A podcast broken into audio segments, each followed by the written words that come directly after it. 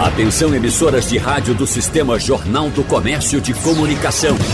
No ar, debate em rede. Participe!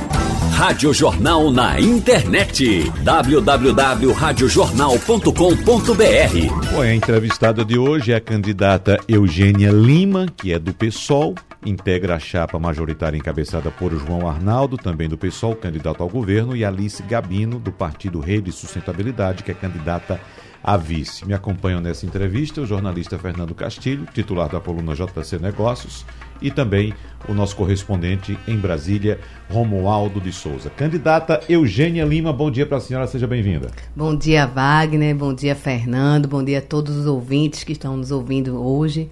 É uma satisfação estar aqui. Né? A comunicação sempre ajuda a gente a chegar em mais gente, e eu que sou do PSOL, né? Um partido que tem poucos recursos, que tem pouco tempo de TV. Então, um momento como esse é muito importante para a gente mostrar o nosso projeto à população pernambucana. Candidata, a senhora vem do movimento estudantil, a senhora já foi candidata a senadora em 2018, está repetindo agora, mas eu queria saber se a senhora, de fato, nesta eleição, está cumprindo uma missão partidária ou é seu desejo, seu sonho de vida se tornar senadora? Veja, é, um momento como este né, que a gente está passando no nosso país, o me colocar para o Senado não é cumprir uma missão partidária. É sim a gente esperançar e chegar nesse Senado, porque o Brasil precisa de mais mulheres no Senado, mulheres comprometidas com o povo. A gente está vivendo a volta da fome, da miséria, né, o desemprego, então a falta de investimento no nosso país. Então é um compromisso. Né? Então não é uma vontade só do partido, é uma vontade minha um desejo e um sonho, Wagner, de mudar o nosso país, que do jeito que está não dá para ficar. Esse sonho nasceu no movimento estudantil, candidata?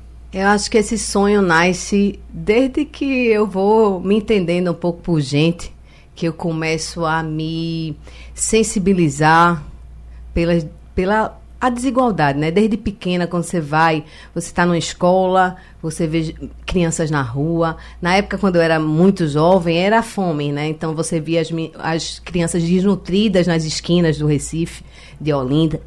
E isso sempre me impactou. E aí, ao longo da vida, eu fui me envolvendo, entrei na universidade, porque eu acho que a educação tem que ser de qualidade. Acho não, deve estar na Constituição, tem que ser de qualidade, gratuita e para todos. Então, entro na universidade nessa luta pela educação. Depois disso, eu sou de Olinda, eu sou da cultura, e a gente estava vivendo um período na cidade da, da, do, do axé, no carnaval de rua né, onde aquela as, das inseguranças para as mulheres, o assédio no carnaval. E eu sempre gostei dos desafios. Então, juntei um grupo de amigas e a gente fundou um grupo percussivo chamado Conchitas. Então, passei 10 anos da minha vida coordenando aquela coisa linda, né? Onde a gente tinha mulheres de várias idades, de várias cores, gordas, magras, e tocando o que quisesse. Então, tinha mulher tocando guitarra, tinha mulher tocando baixo, tinha mulher tocando instrumento de pele. Então, para mim, era o paradigma, né? A gente mudar e o lugar de mulher ser onde ela quiser. Uhum. Depois disso, continuando a minha trajetória, paralelo a isso, né, na universidade eu não podia passar batida, né? Então, estava lá eu, presidente, a primeira presidenta mulher do Diretório de Direito da Universidade Católica em 2005. Ao mesmo tempo, quando a gente é jovem, a gente faz muitas e muitas coisas e as mulheres fazem muitas coisas. Ao mesmo tempo, eu fui convidada para trabalhar na prefeitura de Olinda como na coordenação, na coordenadoria de políticas para a juventude. Então, eu tenho também essa experiência de gestão. Nessa experiência de gestão, a gente se frustrou um pouco porque a política era vista em caixinhas, né? A caixinha uhum. da saúde, a caixinha da educação, a caixinha do desenvolvimento, como se a gente pudesse desconectar o nosso corpo. Né? A política, para mim, é um organismo, é vida, é cotidiano. Então, a gente não pode fazer de uma forma desconectada. Então, a economia tem conexão com desigualdade. A política para a juventude tinha, era transversal a tudo que a, que a gente estava vivendo. E não era assim que acontecia, não é assim que acontece. Então, para mim, a minha primeira frustração me empurrou um pouquinho, mas a gente sempre fica com medo, porque esse lugar parece que não é pra gente, Wagner. Uhum. Esse lugar é para quem já está na política há muito tempo, para quem tem família, quem tem sobrenome, quem, sabe, nunca. Mas eu era ousada, eu era corajosa. E aí participei da gestão, depois fui fazer meu mestrado na Universidade Federal. E aí vem as frustrações, a gente desiste, né? Fica naquela que não é o lugar, lugar de política não é para mim. E aí eu disse, nessa hora eu abandonei essa essa política depois que eu tinha saído da gestão e fui estudar, achando que ia para academia virar professora acadêmica e ficar lá. Eu disse, não quero saber de política, quero me desconectar por conta das frustrações. Quando eu chego na na Universidade Federal, fazendo mestrado em desenvolvimento urbano, eu me deparo com uma das coisas mais terríveis que eu já vi, que foi a desapropriação da Copa, Fernando. Foi terrível o que aconteceu em Camaragibe, quase ninguém sabe disso. Eu cheguei, eu fui convidada para uma audiência com Raquel Ronick, é, a responsável pela ONU do direito à moradia, né? Ela estava na ONU, a coordenação dessa pauta do direito à moradia, e ela fez uma visita, eu fui acompanhar, eu estava estudando, ao loteamento São Francisco, do lado do metrô. Quando eu fui lá, vi a devastação. Várias famílias que eram tinham a, a propriedade da terra sendo deslocadas com um projeto que ninguém sabia qual era, se dizia que era um ramal da Copa mas naquele momento eu disse: não, eu tenho que parar. Foi mais forte que eu. Lá estava eu de novo, conversando com as famílias, tentando organizar, mudando minha, minha dissertação para estudar a violação dos direitos da moradia. Mas eu não fazia isso só, né? Era a barricada que a gente fazia, porque as indenizações não tinham chegado. É, as pessoas eram removidas com caçamba de lixo, Wagner. Então aquilo me doía muito, sabe? Uhum. Porque no momento mais né, terrível da vida, porque a casa da gente é, é, a gente, é nosso elo com a vida. É o nosso território, é a nossa casa. Então, de repente, aquelas pessoas estavam desapropriadas, sem direito à indenização, sem ter para onde ir e desrespeitando toda a legislação que temos conservadora e avançada do direito à moradia. Uhum. Então aquilo me conectou, terminei viajando o Brasil, nas, nos encontros dos atingidos da Copa, porque isso não foi uma realidade só de Pernambuco. E volto para Olinda, né? Passo um tempo afastada para conseguir escrever, porque cada vez que eu escrevia era sangue que saía, era raiva, indignação, ódio, né, da política estadual que foi feita aqui. Então eu entrego essa minha dissertação, sou aprovada e volto para Olinda. Continuo no Maracatu lá, organizando as mulheres junto com as minhas amigas né? Dez anos aí de luta lá e vejo que a cultura também é um lugar que sempre, né? Foi abandonado. Não tem um incentivo mesmo sério que faça a permanência dessa cultura a gente fazer sem ser por resistência, sabe? Uhum. Fazer por gerar emprego e renda, enfim. Quando eu volto lá, eu vou para uma audiência pública em Olinda, na Câmara de Olinda, para debater um cheque calção, enfim. Era uma coisa que os grupos tinham que pagar cheque calção para usar os espaços públicos. Eu sou muito curiosa. Cheguei lá e disse: Deixa eu ver essa lei aí. Quando eu folhei, o negócio era muito pior do que isso. Era camarotização legalizada naquela proposta de lei. E aí eu lá vai eu de novo, né? Chachando, eu não consegui ficar quietinha. Peguei o microfone e disse: Ó, quem é que está fazendo oposição ao prefeito? É a própria é quem está na fazendo essa lei. E foi aí que a gente descobriu isso e eu movimentei a cidade, meus amigos, não era organizada em movimento, em partido político. Mas quando eu entrei lá na Câmara, eu vi que eu e todo mundo que estava na luta amava mais a cidade do que quem estava lá. E a gente não estava sendo representado, porque o carnaval, quando eu digo camarotização, porque quando a gente perde a identidade, a gente não é mais ninguém. O Carnaval de Olinda todo mundo conhece, que historicamente é o melhor carnaval do mundo, diga-se de passagem, mas é o carnaval de rua, onde todo mundo é igual, como dizia o seu Valência, na mistura colorida da massa. Todo mundo é igual. Né? Então aquilo para mim era mexer comigo, com meus princípios, então foi mais forte que eu, Wagner. Uhum. E foi aí que eu disse, preciso me organizar no partido político. E aí pesquisei, pesquisei, já vinha de, gestão, de uma gestão, tinha as contradições que eu enxergava. E aí eu escolhi o PSOL. E o PSOL tem sido o partido que me representa porque tem coragem. Coragem que muitos partidos no país não têm. Coragem de tratar os problemas do povo. Porque a política é isso, é para representar os problemas. A gente não está aqui para dizer o que é bonitinho, o que é. Não, sou, não é o que a Eugênia quer. É o que as pessoas precisam. E quem mais precisa da política é quem está na vulnerabilidade causada por essa mesma política. Uhum. Então é um ciclo vicioso. É um ciclo vicioso que a gente não faz. O povo está no poder porque quer estar tá sempre se aproveitando do povo. E quanto mais vulnerável esse povo, mais difícil a gente fica de fazer essa política, de chegar nesses representantes do povo. Porque tem a necessidade imediata. Enfim, mas voltando aqui para minha história. Me filio ao PSOL e me lanço candidata a vereadora de Olinda. A campanha, olha, foi a campanha mais linda da minha vida. Foi 5 mil reais de papel. Uhum. que uma cotinha de mãe e pai, quando faltou papel, eu só tive isso, Wagner. Mas naquela hora eu queria que todo mundo me conhecesse. Eu queria que essa, o meu sonho, esse meu ideal, eu encontrasse mais gente que dissesse, Eugênio, eu também sonho igual a tu. Eu também estou junto contigo, eu também quero transformar esse mundo, eu tô, eu, eu também não aguento ver a desigualdade, não aguento ver gente morando em rua, não aguento ver mais essa escassez que a gente vive sem necessidade porque Pernambuco é, pai, é um estado rico e Brasil mais ainda. Então, antes de você me interromper, deixa eu até contar aqui. Então, quando eu me lanço, tive voto suficiente, Wagner, para ser eleita vereadora de Olinda. Mas a gente não fez o quociente eleitoral, que é a quantidade de votos para fazer um vereador. Pense numa tristeza em quem votou em mim. Disse, como é isso? Como é isso, Eugênia? Como é isso, Eugênia? Eu fiquei triste também, né? A gente luta, luta. Ganhei, mas não levei. Mas eu disse, eu tenho que entender como é que funciona partido. Porque mesmo formado de direito, eu titubeei, porque eu queria tanto propagar as ideias que eu esqueci da regra. Fui-me embora pro PSOL. Dirigente do PSOL em Olinda, fui lá no estadual, virei a primeira candidata a senadora mais jovem em 2018. Numa chapa majoritária feminista com a minha companheira Dani Portela, que era governadora. E aí fui lá, né? O desafio. De novo, vamos embora, acreditei. Porque todo candidato acredita que vai ganhar, né? Todo ele. E Com eu não certeza. podia ser diferente. Eu tô aqui pra gente disputar. E aí fui lá, tive 113 mil votos, Wagner, com 10 mil reais. 17 mil reais, que diga. A campanha mais barata para Senado. E eu me achava, né? Até que quase perto da eleição, cheguei na rua da praia que desço. Com três pessoas panfletando para mim, vem um ônibus, Mendonça Filho, menina, era 50 pessoas. Eu disse, meu Deus do céu, Eugênia, não é bem assim. Mas vamos continuar na luta. E continuei.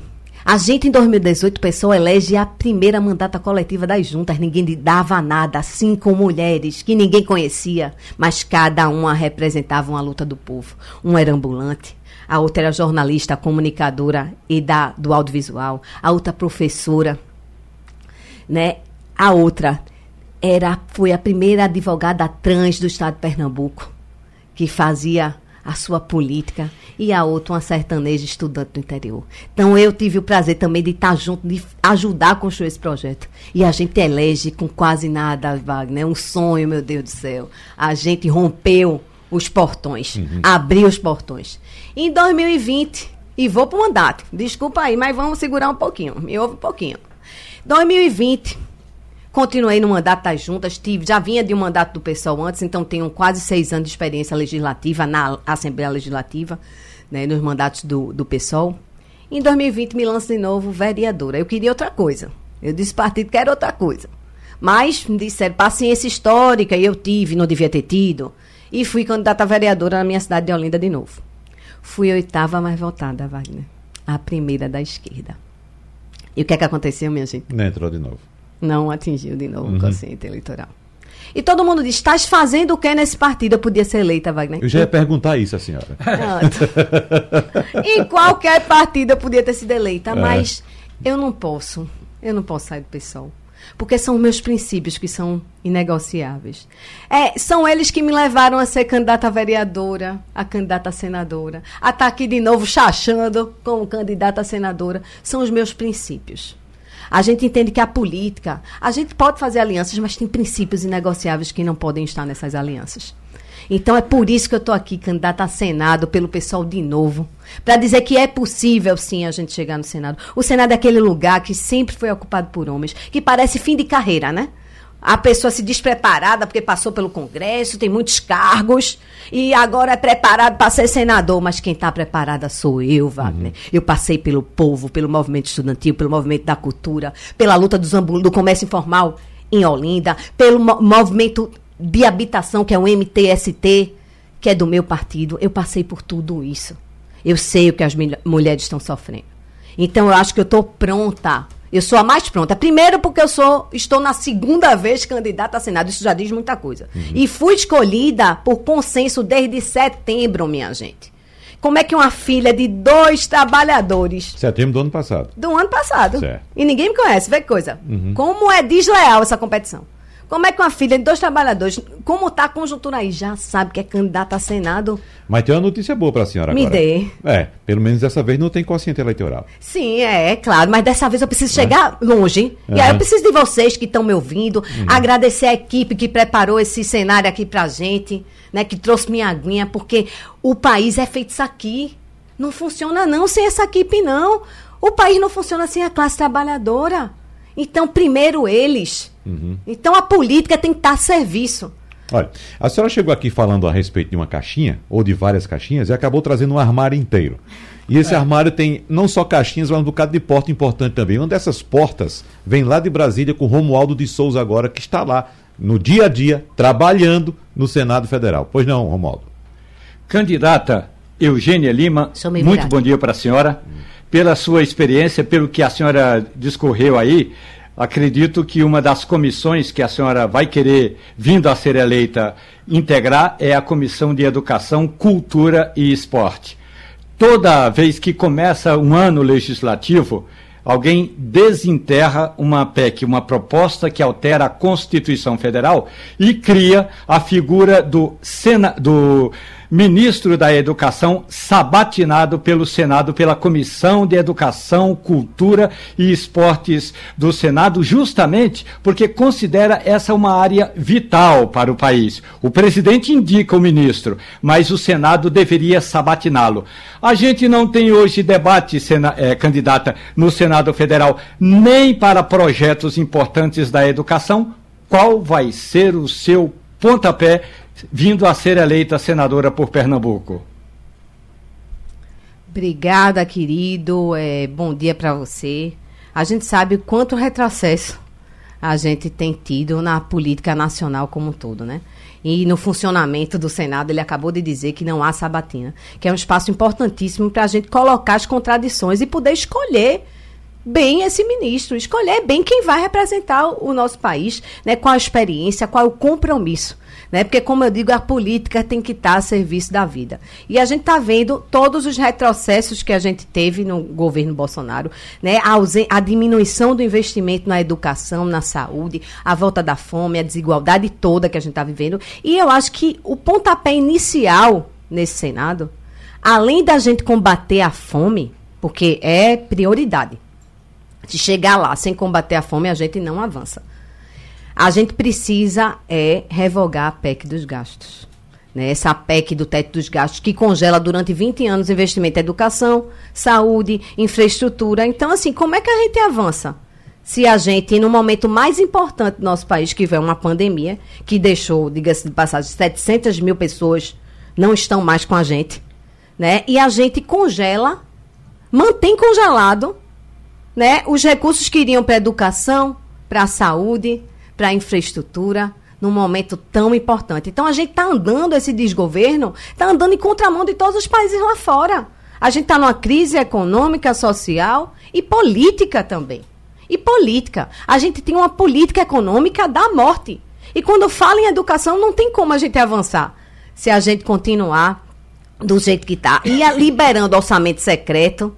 Tem é, a questão, a, a, a história do MEC lá, da corrupção das barras de ouro, que a gente sabe que não, o Senado não conseguiu aprovar a CPI das barras de ouro, porque tem toda uma política de favorecimento, e a gente sabe que o orçamento secreto está a serviço de tornar essas questões, é, conseguir. É, como é que se diz? Não tornar públicas essas questões importantes da, da educação, da corrupção, enfim. Eu acho que tudo passa no Senado pela revogação do teto dos gastos. Isso é para educação, para saúde, para infraestrutura. Quando a senhora fala em teto de gastos, essa é uma seara que pertence a Fernando Castilho, que é nosso colunista de economia. Bom dia, candidata. É, bom dia, Wagner. Bom dia, Romualdo. Bom dia, ouvintes. Candidata, eu queria, eu tenho uma curiosidade de saber o seguinte: é diante do que a senhora já expôs aqui para os nossos ouvintes, diante da, da, do seu posicionamento, eu queria saber qual é o seu papel é, aqui em Pernambuco é, em relação à campanha eleitoral. é, vocês trabalham com um candidato a governador, a senado, seus candidatos, é, é, é, todo um histórico de luta do, do partido, né? inclusive a luta pela sobrevivência partidária, mas o que é que a senhora avalia, qual será o seu papel enquanto senadora, primeiro, na campanha eleitoral, né, como na questão presidencial, seria importante. E segundo, qual é o papel que a senhora se, se encaixa, né, tentando completar a, a pergunta do, do Romualdo, em Brasília, é, como é que a senhora se vê ali, onde é que a senhora pretende caminhar? Então, primeiro, o, o papel que o pessoal vai desempenhar na, na, eleição presidencial e qual é o papel que a candidata Eugênia se dentro do Senado Nacional. Obrigada, Fernando. É, primeiro dizer da grande responsabilidade do PSOL. O PSOL é um partido novo, né, que está, né, quando você compara, é um partido de esquerda jovem, né, que foi fundado diante das contradições, né, que a gente queria, precisava apontar para uma política voltada para o nosso povo. E só que o pessoal ele sempre teve do lado certo da história, né? No impeachment da presidenta Dilma, o pessoal fez questão de estar junto, dizendo que era golpe, né? Então toda a nossa bancada votou contra o impeachment da Dilma. Né? O pessoal estava do lado certo da história, na prisão ilegal do presidente Lula. Então estávamos com Lula. E a gente está numa conjuntura é bem difícil. A gente nunca esteve do lado de quem aprofundou as desigualdades. Né? Nunca estivemos de, do lado. E o pessoal sempre lança candidatura a presidente. Sempre lançou. É um partido que sempre lançou. Mas nesse momento que a gente está num risco entre a democracia e a barbárie, né, o risco à volta do fascismo, a legitimação da violência, o armamento da nossa população, a fome, a miséria, a precarização da vida, o desemprego, a morte, minha gente. Diante desse cenário, só Lula tem condições de derrotar Bolsonaro. Só Lula tem condições de derrotar o fascismo. E não é direita e esquerda, não. É vida e morte que eu estou falando. É vida e morte. Então, o meu papel como senadora é estar ao lado de Lula e quero dizer, o PSOL foi o único partido que não teve contrapartida para estar com Lula, não. A contrapartida da gente é projeto. A contrapartida da gente foi 10 pontos, proposições, que Lula assinou o compromisso de estar junto para que a gente apoiasse ele. Então, é o projeto que é mais importante do que o carguinho, do que virar ministro, do que. Porque são essas as promessas de alguns partidos. Porque aí quando chega lá no Senado, faz Lula agora. Tem um bocado de gente fazendo L. Né? Mas faz o L agora, mas votou aí todas as reformas. Todas, todas. O impeachment de Dilma, todas as reformas que estão aí impossibilitando o brasileiro de viver, de comer, né? Que as pessoas nem carne, nem ovo chega. Eu tive um depoimento de um ambulante que está comendo ração, minha gente. O que é isso? Sabe? Sim, mas, digo, e aí então... chegando lá, vou continuar, é porque eu falo muito, desculpe. É.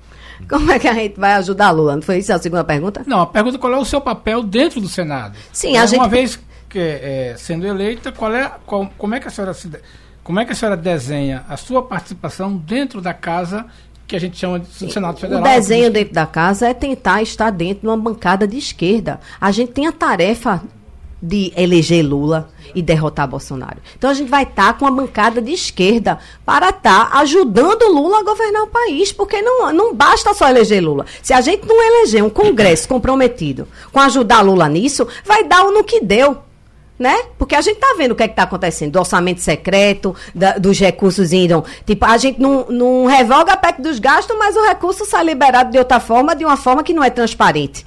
Né? Então a gente tem que estar tá lá para ajudar Lula a governar. Agora, claro que o pessoal tem princípios. E esses princípios estão ao lado da classe trabalhadora, estão ao lado das mulheres, da população indígena, quilombola, LGBTQIA. É isso, da acessibilidade, é isso o compromisso com a gente.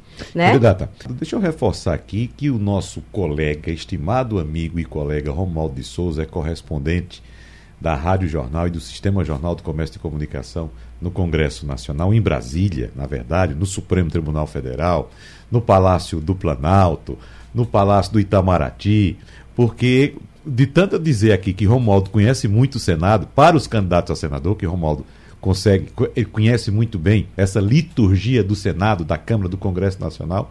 Um, um internauta está perguntando por que a gente convidou um servidor do Senado para participar. Romualdo não é servidor do Senado, Romualdo é nosso correspondente. Se bem que circulando pelas galerias do Senado e da Câmara, há você tempo. há tanto tempo, né, Romualdo? Até podem pensar Oportuni... que você... Oi, pois não.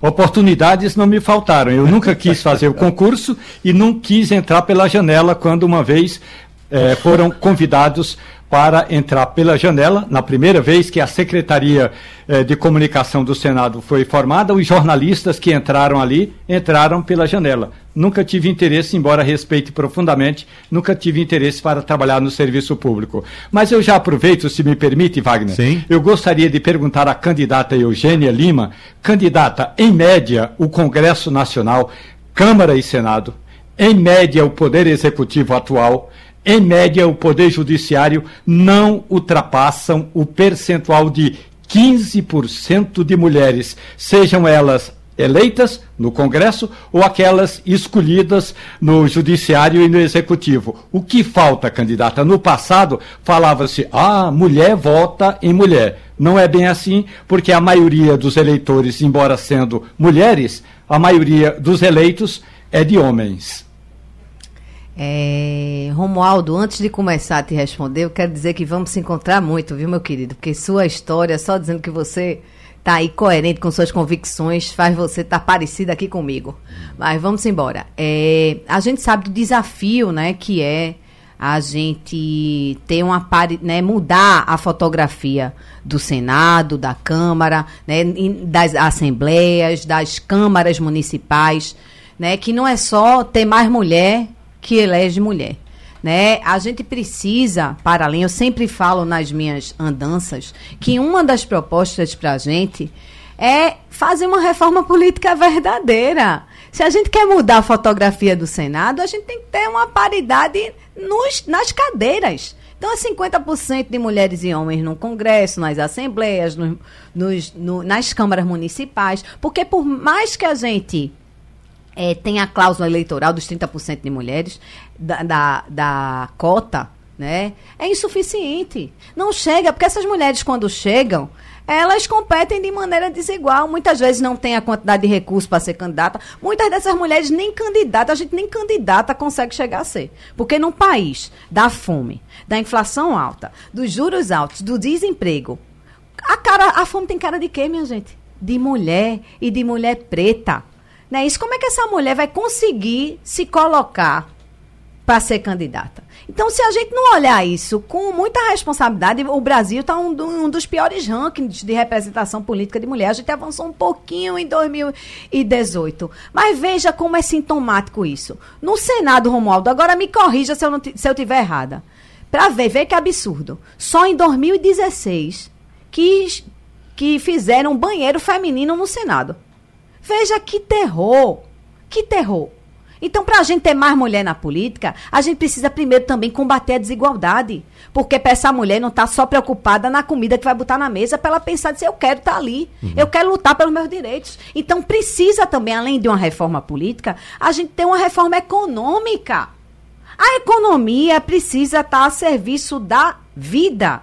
Se não há a democracia, a gente não tem uma democracia plena, porque a gente não tem uma economia democratizada. O que é uma economia democratizada? Vamos lá.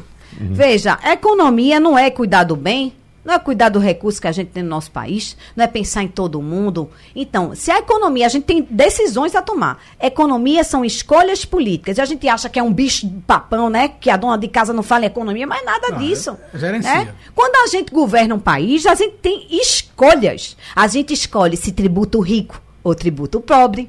A gente escolhe se distribui riqueza ou concentra renda. A gente escolhe se vai fazer a vacina ou não. A gente escolhe se no momento da pandemia mais importante a gente vai investir em saúde, educação. A gente escolhe se a gente vai ter investimento público para voltar ao emprego, para voltar à esperança. São escolhas. E é a economia são escolhas. Então a gente tem a economia da austeridade, que tira os direitos de quem menos tem.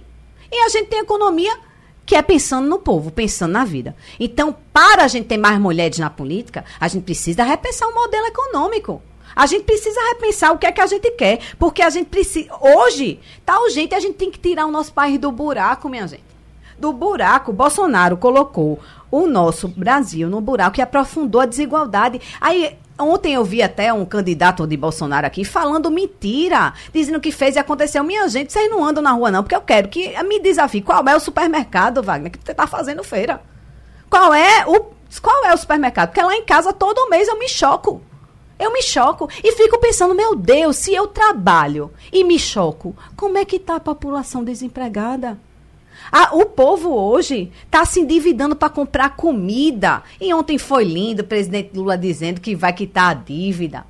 Porque é, é, é, é loucura a gente não, não se colocar no lugar, tirar o nosso país do abismo. Então é isso é pensar nessa, nessa, nesse projeto econômico que a gente possa voltar à esperança. E a gente já viveu isso no nosso país. Diga isso é uma realidade partido, distante. O, o, seu partido tem um posicionamento muito duro em alguns pontos, por exemplo, nessa questão do teto dos gastos, né? Que há um entendimento, inclusive, do, do próprio PT, numa proposta do PT, que questiona a questão do teto dos gastos, né?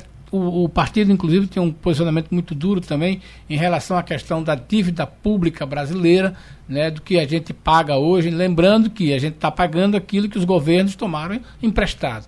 Mas eu queria. E, e, o Senado cuida disso. O Senado é a casa que cuida disso. Eu vou tentar trazer a coisa para aqui para Pernambuco. É, Pernambuco é o estado hoje que adquiriu condições de tomar dinheiro emprestado. Né? É, é um estado que é, vai ser a casa o Senado vai ser a casa que vai autorizar Pernambuco a tomar dele emprestado depois de um período de oito anos, de uma dificuldade de conseguir o nível de, de, de, de equilíbrio. É, qual é a sua posição sobre é, o, se Pernambuco tomar dinheiro emprestado e a senhora, como senadora, vai olhar o quê? Que tipo de projeto a senhora acha que o governo do Estado, a partir desse endividamento, vai é, priorizar, ou se a senhora puder interferir nisso, e por onde é que a senhora acha que deve caminhar, até porque a senhora tem um candidato a governador. É, como eu falei desde o começo, a gente tem um problema urgente. E esse problema urgente se chama combate à fome. A gente não avança em nada sem a gente priorizar o combate à fome. A gente não pode. É, a questão de endividamento não é para gastos sociais. O que é que a gente fez agora? O teto dos gastos, por exemplo, trazendo ele de novo. A gente drena os recursos públicos, mas entrega ao sistema financeiro. Então a gente faz o ajuste, ajuste fiscal, mas a gente corta os gastos em saúde e educação nisso. Mas quem está enriquecendo com isso? Quem é que está enriquecendo com isso? Então é os juros, né, a dívida, a gente tem uns juros altíssimos. A população hoje chega a pagar mil por cento de juros quando vai devendo, vai dar aquele mínimo, o mínimo, o mínimo, o mínimo. Então a gente precisa pensar numa política fiscal diferente, né? E, e claro, o combate à desigualdade, mas tem que trazer investimento para Pernambuco.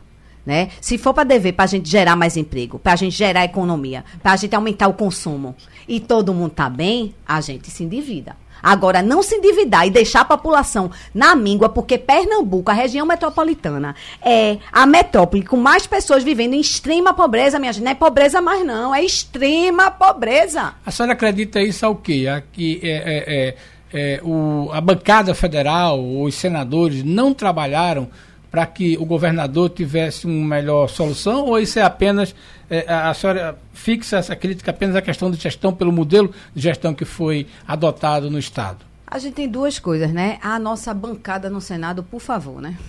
Por favor. Né? Tirando Berto Costa, o que é que temos?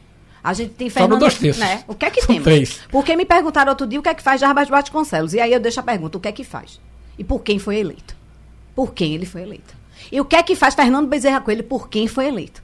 Também, de novo. Um atraso. Fernando Bezerra Coelho foi a vergonha do povo pernambucano no Senado. O que ele fez na CPI da Covid não se escreve. O que ele fez na PEC Kamikaze aí, né? Porque aumenta o Auxílio Brasil, mas deixa o pessoal, os bancos, emprestar para a população pagar três, quatro vezes mais depois de dezembro, que não tem mais o dinheiro. Então é assim, é pegar a população vulnerável e massacrar. Isso veio do Senado. E isso não tem perdão.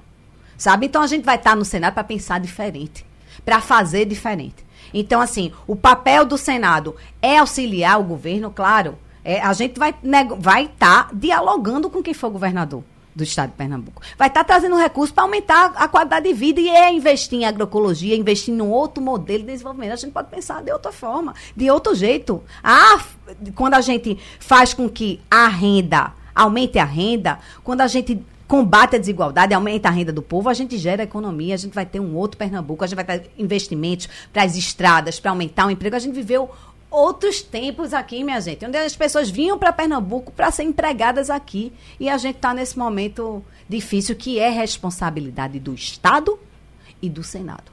Mas a senhora faz crítica ao posicionamento da bancada e a senhora se queixa de que durante esses últimos quatro anos, a bancada de Pernambuco não foi suficientemente ativa para cuidar disso, a senhora, embora a senhora tenha isentado o, o, senador Humberto Costa. A senhora acha que a, a bancada não correspondeu aos milhões de votos que recebeu? Claro no caso que não. Se a bancada correspondesse, meu amigo Fernando, a gente não estava vivendo isso aí que a gente está vivendo, né? Isso reflete nas eleições. O senador nem desce para falar com o povo, nem para ouvir. Poxa, é semideus. Senado no Brasil é semideus que não desce para ouvir para a população. Não vejo nenhum Senado que faz uma audiência participativa. Eu quero ouvir, minha gente, eu quero ouvir o que, é que a gente pode melhorar aqui. Não tem processo de escuta e participação nesse país. A representatividade é falha, é uma cilada. A gente volta e não sabe o que faz. E não sabe o que faz. Porque se a gente soubesse, estava junto para tirar. Estava junto para tirar. Então ninguém quer que saiba. Ninguém quer que saiba. Os meios de comunicação são insuficientes para acompanhar tudo, porque tem que acompanhar, acompanhar a vida. E como é que a gente acompanha o papel do senador? Como é que Dona Marinha, que está lá no sertão do Pajeú, vai acompanhar o papel do senador? Não, não pode. Não pode. Então é super importante a gente saber quem é senador antes, o que é que ele está comprometido, qual é a sua trajetória, né? como é que ele pensa as coisas da vida. Espero ter conseguido mostrar quem eu sou aqui. E para acompanhar. quem não sabe, uhum. vá nas redes sociais, pesquise Eugênia Pessoal para a gente fazer esse Senado com Lula, esse Senado de esperança e mudança. Para a gente acompanhar esse trabalho dos parlamentares, nós temos lá em Brasília um repórter, que é Romualdo de Souza. Que pois não, tá Romualdo? Com, vamos estar tá juntos. Candidata Eugênia Lima, a senhora fala e vincula a sua candidatura ao nome do ex-presidente Lula do PT. Agora, vindo a ser eleita, como será politicamente a posição da senadora Eugênia Lima se o candidato escolhido pela maioria dos eleitores for Jair Bolsonaro, lembrando que a senhora vai representar o Estado. O senador, a senadora, representa o Estado da Federação aqui no Congresso Nacional. É, eu não sei se você acompanha também a Câmara dos Deputados. Também. Né? A Câmara, o Palácio do Planalto, Então você Supremo. sabe o que eu vou falar. Os nossos parlamentares no Congresso Nacional dão um exemplo. Dão um exemplo de compromisso com o povo, né? Na, nesse desgoverno aí. É quem está segurando, foi quem propôs o auxílio emergencial de 1.200, foi do PSOL, porque o presidente queria dar 200 reais, vamos lembrar. A senhora fala nossos do seu partido. Do meu partido, certo. do PSOL, do uhum. PSOL, desculpa, vou deixar claro, do Sua PSOL. bancada. Né? Então a bancada do PSOL tem um trabalho exemplar que vai dizer como é que a Eugênia vai trabalhar também lá da mesma forma exemplar que nosso partido defende o povo em todos os retrocessos que esse desgoverno está fazendo com a nossa população. Nossa população está envenenada com a liberação dos agrotóxicos. Nossa população está extermi tá exterminada, o que está fazendo com a população indígena, o extermínio, o desmatamento, porque não tem planeta B, não, não tem planeta 2, não. Se a gente desmata, impacta todo mundo, minha gente. Ninguém está vendo o que é mudança climática. Alô, som? É alô? Porque as pessoas estão desconectadas com a realidade, a gente está desconectada com tudo, achando que política não é vida. A política define nossa vida. Deixa eu fazer uma questão, colocar uma questão para a senhora aqui de política partidária. A senhora faz menções extremamente apaixonadas ao seu partido, não é? Totalmente. Mas também fez menções elogiosas aqui ao senador Humberto Costa, que é do PT, e citou a sua dificuldade em se eleger em Olinda como vereadora por causa do quociente eleitoral. A senhora já pensou alguma vez migrar do pessoal para o PT? Veja, é, são partidos irmãos, né? O PSOL e o PT. Aliás, o PSOL é filho do PT. Digamos assim, não lá. irmãos, né? são partidos irmãos, né? A gente discorda de algumas é, decisões, por exemplo, o palanque aqui no estado de Pernambuco. A gente tem algumas discordâncias, assim. Eu, eu sou uma pessoa que sou, sou próxima às pessoas Você transita entre transito, os dois partidos? Transito entre o uhum. PT, o PCdoB, os partidos de esquerda, a gente dialoga. Porque o, a minha vida, né, a minha militância, a minha trajetória conectou com os partidos de esquerda. E esse momento é muito importante. A gente precisa entender que a unidade da esquerda vai mudar a vida da população brasileira e uhum. pernambucana.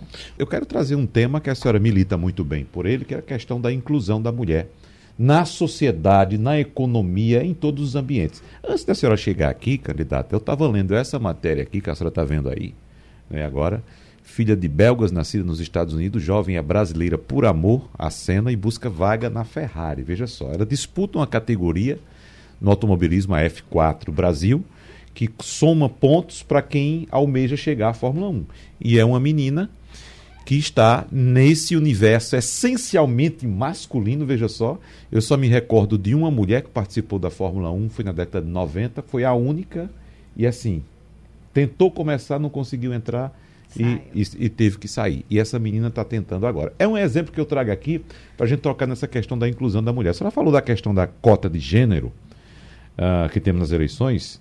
30% de gênero, de, a, a, cota de gênero, é assim, se tiver 70% de mulheres, tem que ter 30% de homens, né? mas na verdade é, ocorre sempre o contrário, é sempre a maioria de homens, e os partidos correm atrás de mulheres para poder fechar essa cota, senão não consegue é, registrar a chapa, não é isso? E nesses casos, geralmente fica buscando alguém de qualquer forma somente para completar o time. Então, queria saber da senhora a importância que a mulher tem na eleição. O Romualdo já trouxe os dados e nós sabemos a maioria do eleitorado é feminino. Porque ainda existe essa dificuldade de a mulher participar espontaneamente da política. Essa dificuldade de formar essa cota de 30%. Veja só. Então, Romualdo, é, eu queria Wagner. falar um, Wagner, desculpa. Queria falar do meu partido. Né? Eu tenho muito orgulho do PSOL. A gente avança porque tem interesse do partido em mudar isso. Então, as mulheres candidatas no meu partido não são cotas, elas são mulheres de luta. E aí eu tenho um orgulho de estar nesse partido, com tantas mulheres que representam povos de terreiro, povos é, evangélicos progressivas, a luta da moradia, a luta indígena, a luta quilombola, enfim, várias lutas. O pessoal é partido de várias lutas. E aí eu digo que é um desafio, tipo, com um país desse, que é tão desigual, não oportuniza que mais mulheres consigam se colocar, porque para eu estar aqui eu preciso de uma rede atrás. Né? Minha trajetória só foi permitida porque meus pais me ajudaram a ficar com as meninas, os maridos ajudando, o, os companheiros de partido, mas não é fácil, não é fácil. Como é que tu vai ser candidata se tu não tem a creche do menino, se tu não sabe o que tu vai comer, se tu não tem um emprego digno, se tu não tem direitos assegurados? É muito difícil ser mulher na política. E aí eu quero parabenizar todas as mulheres que se colocam à disposição, mas que não basta só ser mulher na política, a gente tem que estar tá fiel a defesa da luta do povo, a defesa da luta por mais mulheres na política. E para mais mulheres estarem na política, a gente tem que combater a desigualdade. A gente tem que pensar nessa mulher como centralidade do nosso governo. E não é só a mulher, porque o debate é transversal, né? A gente vive num país extremamente racista. E se a gente não pensar políticas estruturantes de combate ao racismo, ao machismo, à LGBTfobia, à acessibilidade, a gente não avança. Então, pensar em mais mulher na política é centrar a política nas mulheres, mas no combate das, do, da, dos problemas estruturais que desagregam o nosso país. Romualdo de Souza. Candidata Eugênia Lima entrando na seara do orçamento da União. A bancada de 25 deputados federais e três senadores de Pernambuco sempre foi exemplo de articulação. Ou seja, na hora de apresentar as emendas eh, do colegiado, sempre houve integração. Aliás, sempre houve debate, audiência pública, com os diferentes projetos sendo apresentado à bancada do Estado de Pernambuco. Como é que a senhora vai se posicionar, vindo a ser eleita senadora, na questão do orçamento e o que vai fazer para brecar o chamado orçamento secreto, candidata? Só um instante, candidata, a senhora tem um minuto para responder essa pergunta. Ai, meu Deus. Rapidinho. Minha gente, me sigam nas redes, por favor. É. É, quero dizer que a gente vai dialogar, vai dialogar com a nossa bancada. A gente precisa pensar junto como é que a gente estrutura o nosso Estado que está arrasado. Então, eu não sou uma pessoa que sou ausente do diálogo, não. A gente vai dialogar. Agora, o compromisso meu no Senado é a gente estar tá priorizando as demandas do povo, combatendo o orçamento secreto e revogando essa PEC dos gastos que está desgraçando a vida da população pernambucana e brasileira. E suas últimas considerações? 30 segundos, por favor. Eu quero chamar todos os ouvintes, vocês aí da equipe, o pessoal da TV Jornal, para sonhar. Sonhar com um país onde a gente possa ter três refeições, sonhar com um país que a gente tenha educação, saúde, que a gente tenha esperança que a gente possa ser, ter dignidade. Então, vamos sonhar junto com a gente, ver lá nas redes sociais as propostas e vamos sim botar uma jovem mulher senadora para estar tá cumprindo essa tarefa para o estado todo de Pernambuco. Muito obrigado, candidata Eugênia Lima, concorre ao Senado pelo PSOL e na próxima segunda-feira nós vamos conversar, sabatinar o candidato André de Paula do PSD. Agradecemos também aos nossos colegas Romualdo de Souza e Fernando Castilho pela participação nessa sabatina. Um abraço e até a próxima. Tchau, tchau. Sugestão ou comentário sobre o programa que você acaba de ouvir, envie para o nosso WhatsApp 99147 8520.